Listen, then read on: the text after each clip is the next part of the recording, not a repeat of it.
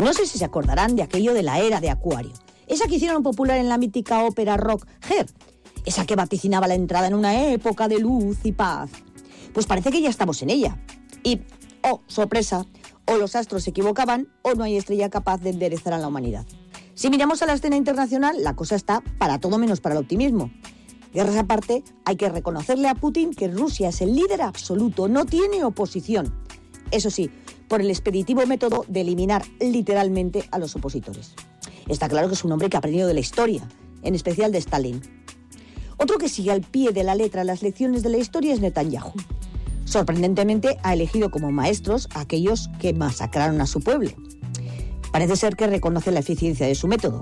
Se mete a toda la población en un gueto y luego se la va masacrando. Como es mucha gente, se puede uno ayudar del hambre, la sed y la nula asistencia médica para facilitar su extinción. Como coartada para un castigo indiscriminado se puede utilizar desde el asesinato a un comandante de las SS a un atentado de un puñado de locos homicidas contra población civil. Más peligrosos, si cabe, son aquellos que miran a la historia con intención de volver a traer los mismos yugos de los que nos costó tanto liberarnos. Ondean la bandera de la libertad y la prosperidad entre los ojos de una población desencantada que no quiere o no puede ver que esa libertad y prosperidad es solo para unos pocos, para los que tienen dinero y poder. Los ultraliberales han aprendido a movilizar a las masas populares para que sean ellas mismas quien se pongan las cadenas.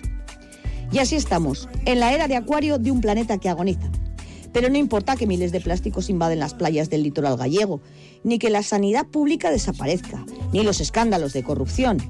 Almeida podrá organizar unas rapadas vestas en la Gran Vía para celebrar el triunfo y que Galicia es España y Madrid es el Santa Santorum de una grande y libre.